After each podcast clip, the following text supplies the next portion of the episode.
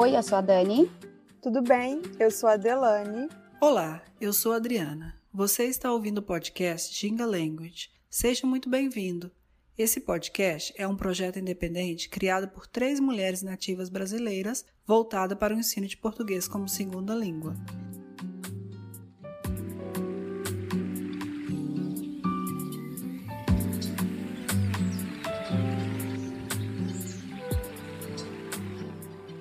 Episódio de hoje: Cursinho no Brasil.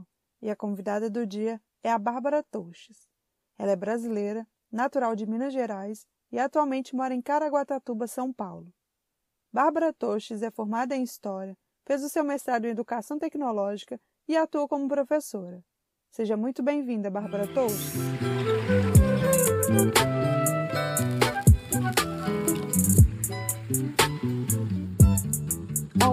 Olá, tudo bem?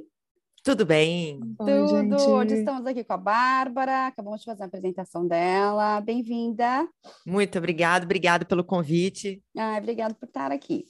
Vamos lá, hoje a gente vai falar um pouco sobre educação, né, Bárbara? Sim, sim. Então, vamos começar já comentando, falando um pouco sobre a sua experiência profissional na área da educação. Você falou para a gente que você é, tem aí muitos anos de experiência na área de cursinho pré-vestibular, é isso? Isto. Explica para a gente, principalmente né, para nossos ouvintes estrangeiros, o que, que seria um cursinho pré-vestibular? Bom, então vamos lá, bem-vindo a todos que estão aqui escutando a gente. É, a questão do curso pré-vestibular é uma particularidade da educação brasileira. É, o curso pré-vestibular ele é um curso particular, privado, tá? onde os alunos eles passam um período estudando, fazendo um curso preparatório para prestar o vestibular. O vestibular é uma prova de admissão é, nas universidades públicas brasileiras. Nós temos hoje uma prova nacional chamada Enem, que ela inicialmente foi criada para avaliar a, o ensino médio no Brasil, que seria o similar ao high school, e com o tempo ele acabou sendo é, se transformando na prova de acesso às universidades. Então, ela é a prova de admissão para a maior parte das universidades públicas brasileiras. Então, os alunos eles é, fazem normalmente no último ano do ensino médio ou depois de encerrar o ensino médio esse curso pré-vestibular para se preparar para esta prova. Ok, muito bom. É, e, e qual é a disciplina que você leciona? Sou professora de história e também de atualidades, que é, aqui no Brasil, os temas é, mais atuais que estão ali transversalmente atendendo tanto a história quanto a geografia, é, mas que falam sobre é, momentos atuais ou história recente. É, existe hoje uma disciplina nos cursos pré-vestibulares chamada Atualidades. Então, eu trabalho tanto com a história quanto com atualidades. Ah, que legal. E aí, e, e essas atualidades, a história, é, tudo isso daí cai no, no, no vestibular, né? Nessa prova. Sim, no, Essa... no curso pré-vestibular, tudo que é ministrado já é dentro do programa das provas que eles vão executar. Tá. E aí tem cursos específicos para algumas. As provas são iguais ou cada universidade faz a sua prova ou tem uma especificidade? Como que funciona? Até 2009, normalmente no Brasil, cada universidade tinha sua própria prova. É, existia um projeto para ampliar não só o número de vagas, mas também ampliar o acesso às universidades, feito pelo governo federal, no qual, a partir de 2009, a maior parte das universidades passaram a aderir o Enem como prova de entrada.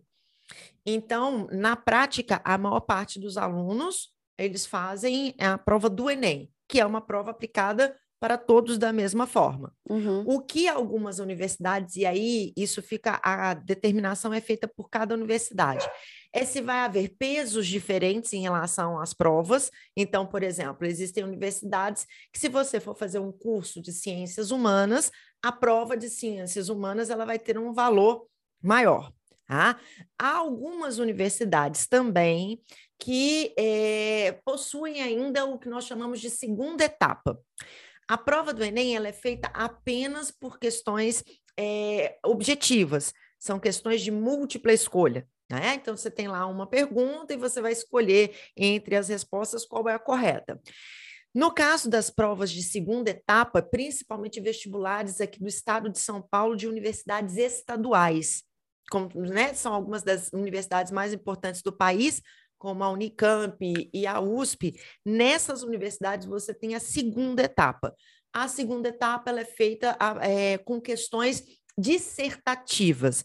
O que seria isso? Questões, então, abertas, onde o aluno ele vai escrever uma resposta um pouco mais complexa para avaliação né, de sua performance. Ah, muito legal. Então, falando aí já desse processo para entrar na universidade no Brasil, então a gente tem esse, essas provas e esse, esse, esse processo mesmo para entrar, seria mais, seria mais para as universidades públicas, né? Ou as, ou as particulares também têm? Como que funciona? As privadas, elas também possuem, tá? Muitas universidades privadas possuem vestibulares próprios, Tá? E muitas delas aceitam também o Enem como critério, é, mas há uma diferença muito grande, né? Que inclusive essa é uma das discussões em relação a, a, a como a universidade no Brasil ela é restrita né? É, é, é, a classe média, a classe média alta, muitas vezes. Por quê? É, nas universidades públicas você tem uma concorrência muito grande, e por conta dos cursos pré-vestibulares, que obviamente vão ser mais acessados por pessoas com condição financeira, as vagas nas universidades públicas, em sua grande maioria, principalmente em cursos mais concorridos, tá? com cursos mais tradicionais, medicinas, engenharias, direito, a maior parte dessas vagas ainda são destinadas a alunos de classe média, classe média alta, tá? Nas universidades públicas, é, nas universidades particulares, perdão, a gente já tem um público mais diverso, tá? E existe uma questão que ela é mercadológica, né? É, aqui no Brasil, é, uma coisa que é muito discutida em relação às universidades particulares é que você tem um grupo de universidades, né, que são muito bem reconhecidas, que têm muito bons cursos, mas nós temos uma grande quantidade de universidades que oferecem cursos de média, baixa qualidade, pouco reconhecimento acadêmico, é, e que a entrada é muito facilitada. Então, não é que você não tenha que fazer uma prova, mas eles vão aproveitando tudo que você puder ali. Você chega e fez a prova, né? A gente até brinca, tem universidades aqui que o simples fato de você chegar lá no dia do vestibular e assinar a prova já te garante uma vaga naquela universidade. Então, nós temos uma questão mercadológica, no caso das universidades particulares, que muitas vezes comprometem é, o processo de seleção, comprometem até mesmo a dinâmica dos cursos. Esse talvez seja um problema na educação brasileira, porque a gente acaba tendo dois extremos né? É, é, universidades muitas vezes públicas muito boas, mas que são inacessíveis para uma parte da população, universidades particulares, que são mais acessíveis a uma população com menor poder aquisitivo, mas que também não entregam necessariamente aquilo que o aluno precisa para se firmar no mercado profissional, para ter um futuro acadêmico. Então, essa é uma questão aqui importante. E o que a gente vê por aqui, que é aquela coisa de analisar o currículo escolar, ver as notas, esse tipo de coisa, acontece aí em algum momento ou não? Não, essa também é uma questão bastante complexa, porque quando você não avalia o aluno é, ao longo né, de, sua, de sua história escolar, você reduz a capacidade, a compreensão de mundo do seu aluno a uma prova. E a uhum. gente sabe que fazer uma prova, ela tem outros componentes que não só o conhecimento, né? Eu, por exemplo, quando eu era mais nova, eu tinha muita dificuldade de fazer prova porque eu ficava muito ansiosa. A ansiedade me dificultava muito colocar em prática o meu conhecimento. Então, diferente do que acontece aí, onde você tem uma avaliação um pouco mais é, é, extensa da vida escolar do aluno, aqui não. Aqui você acaba sendo reduzido a uma prova. Tá? Então, isso é uma questão também que a gente discute bastante. Há algum tempo, algumas universidades tentaram, mas isso não colou muito. Nós não tivemos um, um avanço muito significativo, que eram as provas seriadas. Então, uhum. muitos alunos, algumas universidades, por exemplo, a universidade onde eu estudei, a UFOP, lá em Ouro Preto, quando eu entrei na universidade, você tinha uma, uma quantidade de vagas que eram destinadas a alunos que faziam provas desde o primeiro ano do ensino médio. Aqui o ensino médio é composto por três anos, né? São três anos de curso. Então, no final do primeiro ano, o aluno fazia uma prova, no segundo ano, outra, no terceiro, outra. A somatória dessa pontuação é, poderia ou não garantir a vaga dele na universidade, que seria uma alternativa Sim. menos cruel, né? É. Você consegue é, avaliar mais o processo de aprendizagem, mas isso não colou muito, não. São poucas universidades que, que testaram. É, e ainda hoje são poucas universidades que continuaram mantendo. A principal argumentação seria o elevado custo para a realização dessas provas. Tá? É, o que é parcialmente verdade. A gente sabe que é, você teria alternativas, até mesmo de inserir isso no próprio sistema escolar, né? É, mas dependeria de um esforço e de um planejamento por parte do governo federal. Então, isso não aconteceu ainda, e por conta dessa gestão autônoma das universidades em relação aos seus próprios vestibulares, isso acaba sendo inviável muitas vezes. Tá. Então, assim, as, as, vamos dizer, a grande maioria das, das, dos estudantes que estão fazendo os cursinhos pré-vestibulares, eles provavelmente estão focando ali nas universidades públicas que têm o maior. É, como, posso, como que é? é? Elas têm uma pontuação? Existe uma pontuação também? Existe, é o que a gente uhum. chama aqui de nota de corte. Isso. Né? Então, você tem, é, vamos supor, é, curso de História, temos 40 vagas. E aí você vai pegar todos os alunos que né, vão prestar a história, e aí você vai pegar a nota daquele que fez né, a nota máxima e a nota mínima. Então, a nota mínima seria a nota de corte. Há uma mudança interessante também, que é importante a gente pontuar, que quando o Enem, que é essa prova nacional, ele se uhum. torna uma principal forma de ingresso nas universidades, nós vamos ver instalado também no Brasil um sistema chamado é, SISU, Hum. O SISU, ele é o sistema que deixa os alunos de cabelo em pé, eles ficam um pouco desorientados. Por quê? Antes a gente escolhia um curso e aí você prestava a prova para aquele curso. Agora os alunos, eles fazem a prova do Enem e assim que saem as notas do Enem, abre-se esse SISU, que é um sistema único. Então você pode se candidatar a um curso, você tem um segundo curso, caso você não passe no primeiro, então você tem a oportunidade de se inscrever em dois cursos e o que der, né? O que, o que você conseguir passar, passou, tá uhum. ótimo. É, mas você tem um problema, você pode se inscrever em qualquer universidade do Brasil. Então, por exemplo, a gente falou de nota de corte.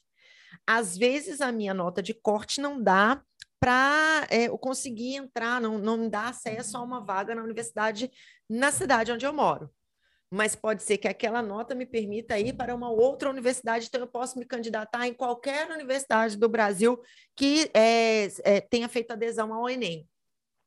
O que, que acontece? Muitos alunos, eles quando entram no SISU, eles já não escolhem mais o curso que eles querem. Eles, a partir da nota deles e da consciência da nota de corte do ano anterior, que eles têm uma média, eles já escolhem o curso que ele vai conseguir passar ele Nossa, já escolhe a universidade onde ele já vai passar. E isso gerou um problema no Brasil muito sério. Por quê? Vagas ociosas, trânsito de alunos. Então, é, eu trabalhei em cursos pré-vestibulares de alta performance, onde a maior parte dos alunos prestava medicina. Era muito comum por questões de pressões familiares, enfim, por, por vários motivos. Alunos, por exemplo, eu moro numa cidade Aí, vamos lembrar que o Brasil, assim como os Estados Unidos, é um país enorme. Uhum. E aí o aluno ele vira e fala assim: ah, mas a minha nota não dá para estudar na minha cidade, mas dá para estudar num outro estado, a milhares de quilômetros da minha cidade. Eu vou lá ver como é que é. E aí esse aluno ele vai para essa cidade, ele descobre tudo novo, Muitas vezes essas universidades não têm uma assistência estudantil adequada. Os pais não conseguem mantê-lo ou ele não se adapta e ele volta. Só que todo este processo gera uma vaga ociosa, ou seja, é um gasto para o governo, uhum, é um menos uhum. um aluno que poderia estar estudando naquele lugar, então um aluno daquela cidade que perde uma vaga para uma outra pessoa. Uhum. E esse aluno ele volta para fazer o Enem no ano seguinte. Outra coisa que é muito comum, infelizmente, principalmente em cursos de alta performance. Eu quero medicina, que aqui no Brasil é o curso mais concorrido, eu não sei como é aí nos Estados Unidos, mas aqui a gente ainda não superou essa de que a medicina é o caminho. Uhum. Então, o que, que acontece? O aluno ele vai, ele quer prestar medicina. A nota de corte dele não dá para medicina. Mas existe uma pressão familiar, existe aquela coisa de passar no vestibular. Então ele vai lá e marca, ah, mas dá para passar em engenharia. Ele vai lá, ele faz a matrícula, ou ele começa o curso e às vezes não termina, ou eu já vi situações, e eu vou dizer para vocês, é, é, é uma quantidade até relevante, pensando quando a gente pega os macro dados do Enem, pessoas que se matriculam e nem aparecem. Nossa. Então, até que seja dado baixa no sistema, vamos lembrar, um aluno de uma universidade, ele custa milhares de reais aos cofres do governo. então, você fica ali meses com o governo tendo gasto com um aluno que simplesmente não existe. Então, assim, muito embora o Enem ele tenha é, é, trazido grandes vantagens, o SISU ele tenha possibilitado maior acesso às universidades, a forma como ele foi implementado né? E, e, essas brechas, esses, é, é, é, essas falhas, elas acabam gerando alguns problemas e alguns gastos é, que o governo poderia. É, desnecessários, né? Desnecessários, o governo poderia ter sido poupado.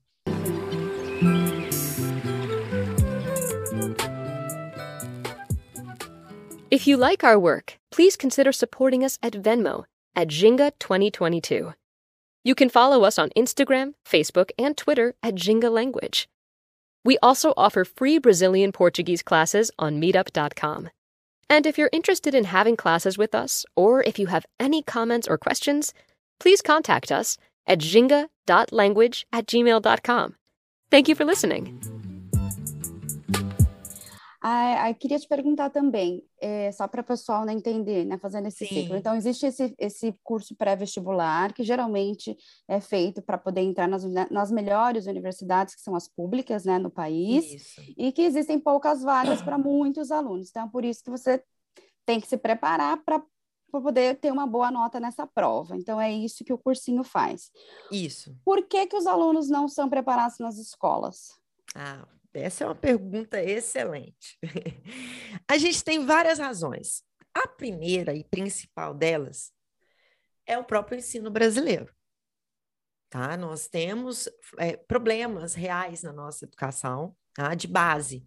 Então, é, muitas vezes, vou falar que existe uma diferença muito grande, existe um abismo muito grande no Brasil entre é, escolas públicas e escolas particulares e entre as próprias escolas particulares. Hum. Porque a gente, às vezes, coloca como se fosse as escolas públicas muito ruins e as escolas particulares muito boas. Mas, na verdade, no Brasil, a gente tem dentro das escolas particulares um volume enorme de escolas que não oferecem também um ensino de qualidade para os alunos. Né? Com uma série de falhas. Porque a, quando a gente pega um aluno que está se preparando para o Enem, uhum. o que a gente observa é que muitas vezes as falhas de aprendizagem que eles é, é, apresentam não são sequer do ensino médio, mas Uau. sim do ensino básico. Então, você tem um aluno que ele conseguiu formar no ensino médio, mas ele tem problemas de ortografia, ele tem problemas, sabe, que são ah, de base. Yeah. Então, uhum. o curso pré-vestibular, ele vem, muitas vezes, sanar carências que são desde o início da vida escolar desse, de, dessa pessoa, né? É, e existe uma outra coisa que é muito importante também, que a gente também, que é professor pré-vestibular, a gente também não faz milagre. A grande questão é que existe a ideia do treino. Quando você resume a sua vida escolar a uma prova, você precisa treinar para fazer essa prova. Tá? Sim. Então, o que o pré-vestibular muitas vezes ele faz é treinar o aluno para fazer uma prova que ela é extensa, cansativa, que o aluno não está preparado, porque a escola não preparou ele para esse tipo de dinâmica muitas vezes. Sim. Muito mais do que o aprendizado também. E aí você vai falar assim, pô, mas a escola podia estar tá treinando esse aluno. Mas aí a gente vai para um entendimento mais profundo da educação. A educação ela não tem o propósito de treinar para provas ela tem um propósito de né, é, é, ensinar ou proporcionar aprendizado que ele vai trazer uma base para esse indivíduo, para a vida pessoal, para a vida profissional, dele enquanto indivíduo. Então, também é muito complexo dizer que dentro desse sistema caberia à escola fazer este papel. Tanto okay. que essa é uma crítica. Você tem no Brasil algumas escolas de alta performance que aí eu vou fazer essa crítica, ela é uma crítica um pouco dura, mas ela é realista. Você tem escolas muito boas no Brasil que você pega um aluno de ensino médio e ele, ele tem muito pouca preparação para questões, por exemplo, socioafetivas, é, de, de convivência, ou de outros tipos de aprendizado ligados a, a, a, ao campo das artes, à criatividade. Por quê? Porque ele passa três anos da vida dele no ensino médio aprendendo a fazer prova, porque para aquela escola o que interessa não é a formação do aluno, é ele passar no vestibular, ter uma boa colocação para que essa escola fique bem no ranking que é emitido todos os anos nas universidades da, da, escolas particulares brasileiras. Então, a questão da existência de um pré-vestibular, ela é muito complexa, porque para a gente entender o porquê que é, esse aluno ele precisa fazer um curso antes de fazer uma prova, é muito fácil a gente reduzir a ideia de que a educação brasileira não está dando conta. Uhum. É muito fácil, mas a questão ela é muito mais profunda. Sim. Né? Então, se a gente voltar à ideia de um aluno que ele fosse avaliado progressivamente, talvez ele não tivesse a necessidade de treinar tanto e ele pudesse usar o espaço do ensino médio para aprender efetivamente. Né? Então, essa é uma questão importante também. Interessante, muito interessante. E você acha que existe uma quantidade boa de alunos que vêm de escola particular que passam direto? Sim, principalmente que é, você tem você tem duas situações. Você tem, primeiro, os alunos que são é, oriundos, né, que vêm de uma escola particular de alta performance, que já vem treinando, então ele já chegou pronto para a prova. Né? Aqui tem, por exemplo, muitas escolas que oferecem o terceiro ano integrado. Então, basicamente, o aluno ele vai um turno, e no turno, por exemplo, da manhã, ele tem o ensino médio, e no turno da tarde ele tem o curso pré-vestibular. Então ele já faz aquele combo, então Os ele dois. já chega, é, ele já chega na prova pronto. É. Né? Agora, você também tem um outro critério que é importante, que é qual curso o seu aluno quer fazer. Porque tem muitos alunos que eles vão passar direto também, porque eles também não estão em busca de cursos tão concorridos. Sim. Então, como ele não precisa ter uma performance tão apurada, ele consegue ali com o que ele aprendeu no ensino médio passar numa boa e seguir a vida. Como foi para você essa, esse processo? Você prestou história direto ou você fez outro curso? Senta que lá vem história. Bom, o que, que acontece? É, quando eu estava me preparando, quando eu estava no terceiro ano do segundo grau, uhum.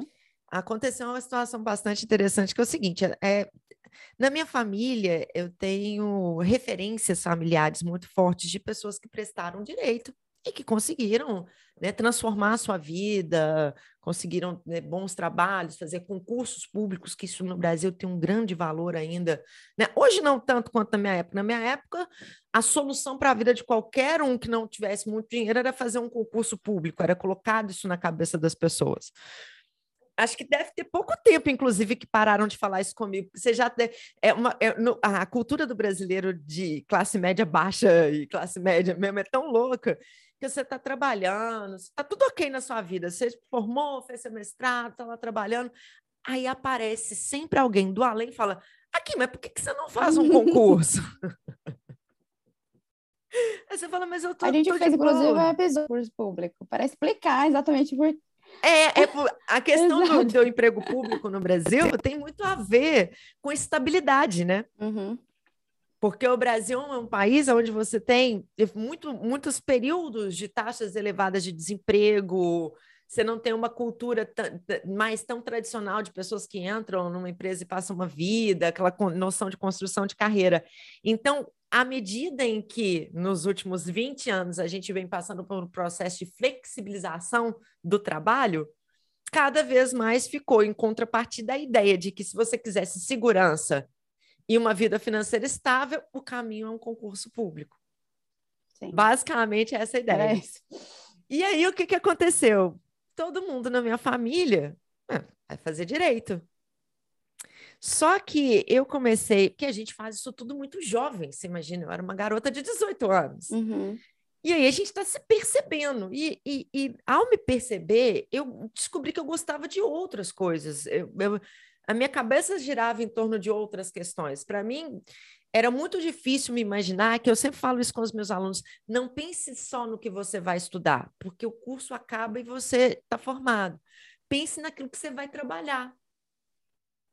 O que, que você vai gostar de trabalhar? Como que você vai gostar? O, qual é a dinâmica? Qual seria a sua rotina ideal? E me apertava muito o coração me imaginar de salto alto, de roupa formal, de cabelo uhum. arrumado, porque não era minha, é, não parecia comigo, era estranho. E aí eu comecei a descobrir que dar aula era legal. Eu comecei a descobrir que as pessoas que eu admiravam normalmente eram professores. Uhum. E eu gostava, eu nasci ciências humanas, assim, 100% ciências humanas. Aí comecei a gostar de história, sempre gostei de ler.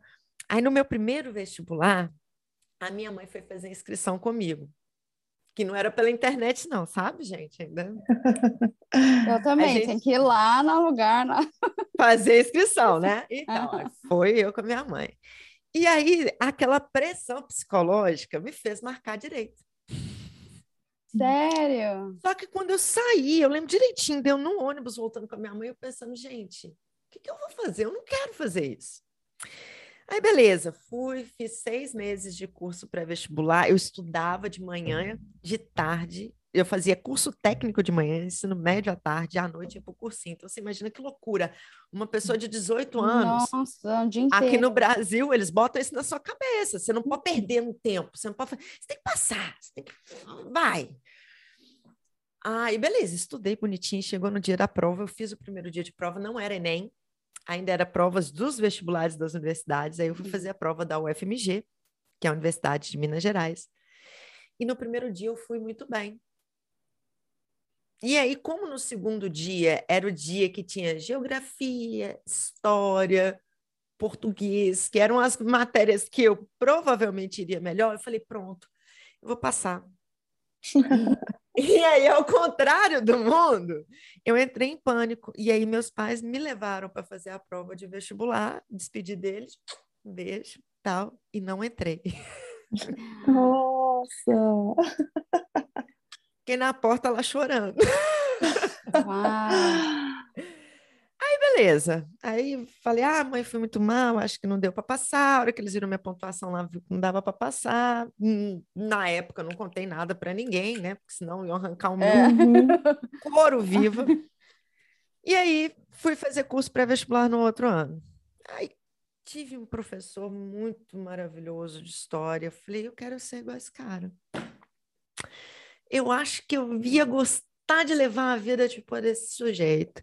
E aí eu resolvi que eu ia fazer história. E isso, minha família investindo. Essa minha tia que, que é, é fez direito e tudo mais, estava até pagando curso pré-vestibular para mim. Um curso Nossa. bom e tudo mais. Aí teve o dia que eu cheguei para minha mãe e falei, mãe, eu vou fazer história. Minha mãe chorou três dias. Ela olhava para mim chorar. Eu olhava e lembrava, né? A única coisa que ela conseguia falar assim, filha, a gente já é muito pobre para você querer ser pobre. Eu falei, não, mãe, vai dar tudo certo. E aí acontece essa questão da referência, né? Como eu, eu estudei num curso pré-vestibular bom, eu tive um professor de história muito bom, e eu olhava para a vida dele, ele não era rico, mas o estilo de vida que ele levava, eu falava, mas isso combina comigo, isso daí dá para encaixar a minha vida nesses moldes.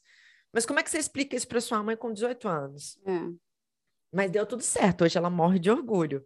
Mas eu não sei como é aí nos Estados Unidos, mas aqui essas pressões familiares, elas são muito complexas.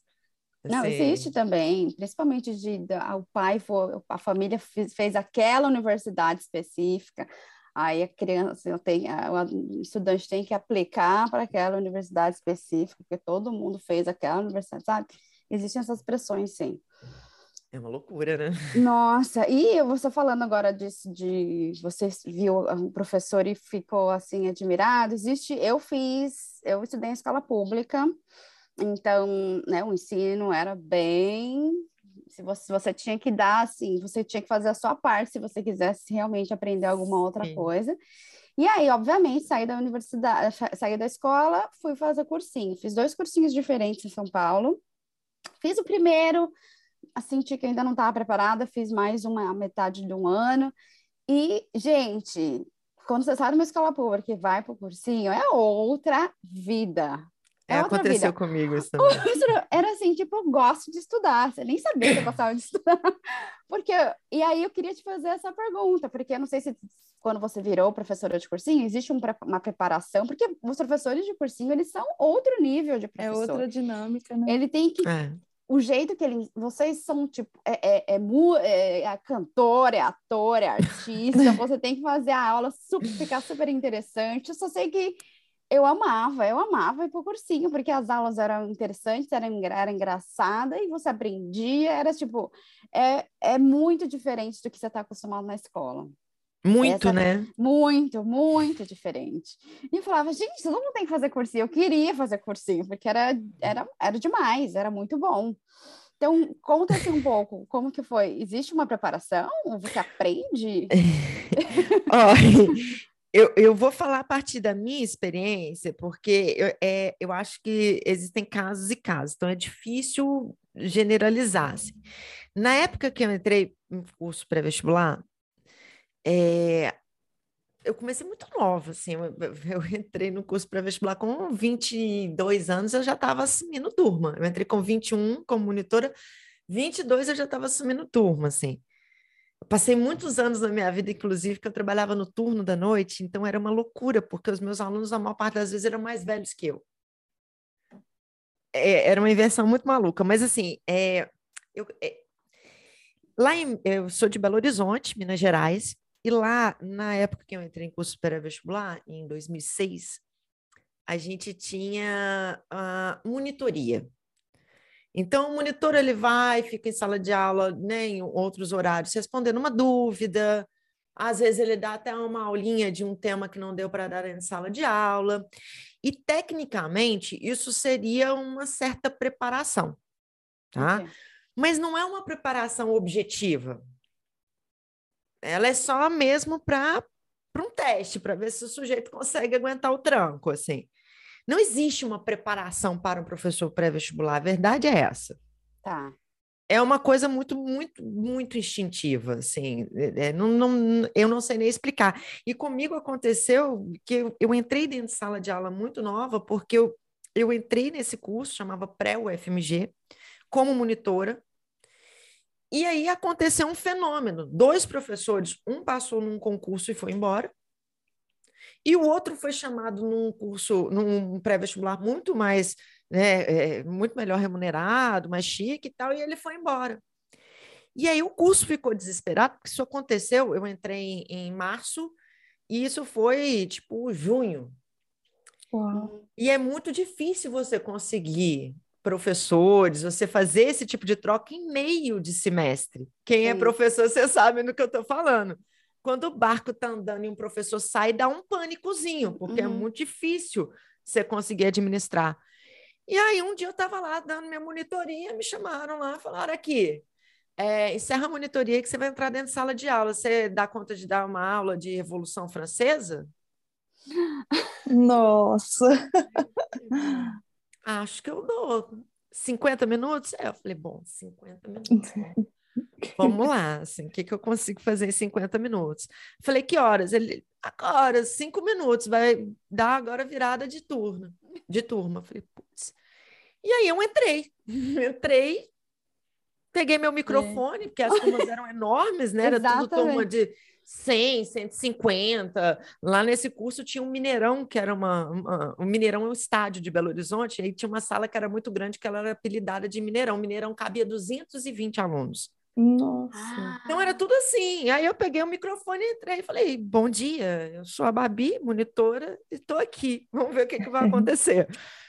então, assim, é, foi muito no susto. Então, por isso que eu te disse assim, que não. Eu, eu, eu, tenho que contar a minha história, porque ela é um pouco atípica, e a maior parte dos, dos professores, eles normalmente ficam entre um, dois anos na monitoria, e aí vai pegando um ritmo, e aí substitui um professor, substitui o outro, uhum. até que entra dentro de sala de aula. E aí só um detalhe, porque é interessante quando a gente fala em formação para professores de cursinho, existe um preconceito nas faculdades de educação em relação a curso pré-vestibular. É. Não Sim. Nas universidades de educação, entende-se isso uma velha guarda, tá? Professores mais antigos. Você vê um, um, uma nova geração nas universidades de educação, né? principalmente nas universidades públicas, que já estão com a cabeça um pouco mais aberta. Mas quando eu, por exemplo, estava é, na universidade, quando eu fui fazer meu mestrado, existia um preconceito de que o curso pré-vestibular é uma anomalia da educação. É algo que não deveria existir. Ninguém fala por que, que existe, né? Assim, né? uhum, só simplesmente é... não deveria existir. Então, não existe nenhum tipo de preparação nas universidades. As universidades elas ignoram, elas criticam, eu, que era professora de curso pré-vestibular apenas, não trabalhava em sala de aula, quantas vezes eu fui criticada por outros professores da universidade, por colegas que me tratavam como se eu fosse menos professora, porque eu estava no curso pré-vestibular. E ninguém, eu volto a insistir, ninguém parava para discutir o porquê que ele existia. Uhum. Como Exato. que ele ajudava? Você acabou, né, Dani, de dar o seu exemplo, que você começou a gostar de estudar, você imagina. Exato. Você tem uma função, né? E não é uma enganação aquilo ali. Se fosse uma enganação, a galera não passava no vestibular, uhum. sabe? Exato. Mas era um negócio assim, eu já fui tratada por professor da história como se eu fosse menos professora, como se eu fosse uma profissional inferior. Entendi. Nossa. Loucura. Gente, mas é, eu sei lá, eu achei que foi uma experiência mar maravilhosa. Tem coisas que eu não esqueço até hoje. Tem coisas na minha mente que eu lembro a professora falando certinho, porque, sei lá, só o jeito como eu aprendi, sabe? É. Então. Eu acho muito interessante. Eu acho que foi muito, foi muito maravilhoso. É um marcante, assim. né? É, foi marcante mesmo. Foi uma parte muito importante, assim, da minha dessa, dessa minha jornada aí como estudante. Acho que foi legal. Você falou uma coisa que é muito engraçada. A gente, o cursinho, ele tem um tipo de dinâmica que às vezes realmente marca a gente. Hoje eu tenho a graça de trabalhar com esse professor meu de cursinho, que é professor de geografia, do João ah. Marcelo. E aí a gente às vezes está preparando as lives e tudo mais. Essa semana mesmo aconteceu da gente preparar uma live e falar, ó, oh, e isso daqui, ó, foi você que me ensinou no cursinho. Ele falou, mas você lembra disso? Eu falei, claro, claro que eu lembro. Eu achava era uma questão sobre reforma agrária, essas coisas, e eu cheguei no curso pré-vestibular com muitos preconceitos. E foi ele que me explicou a questão agrária no Brasil. E aí eu fui falando para ele exatamente o que ele tinha me explicado. Ele falou: e eu explico assim mesmo, você lembrou mesmo? Eu falei: viu? viu? Olha que loucura. É, é gente, engraçado. tem gente que não, que não tem coisa que fica né, na nossa mente. Imagina, eu fiz cursinho em 2003. Nossa, olha. Muito legal.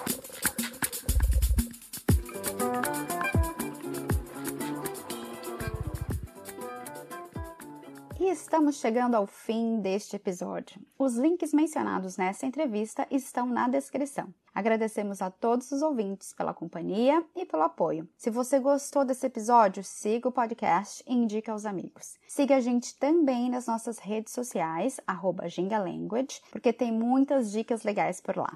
Até mais, gente! Tchau!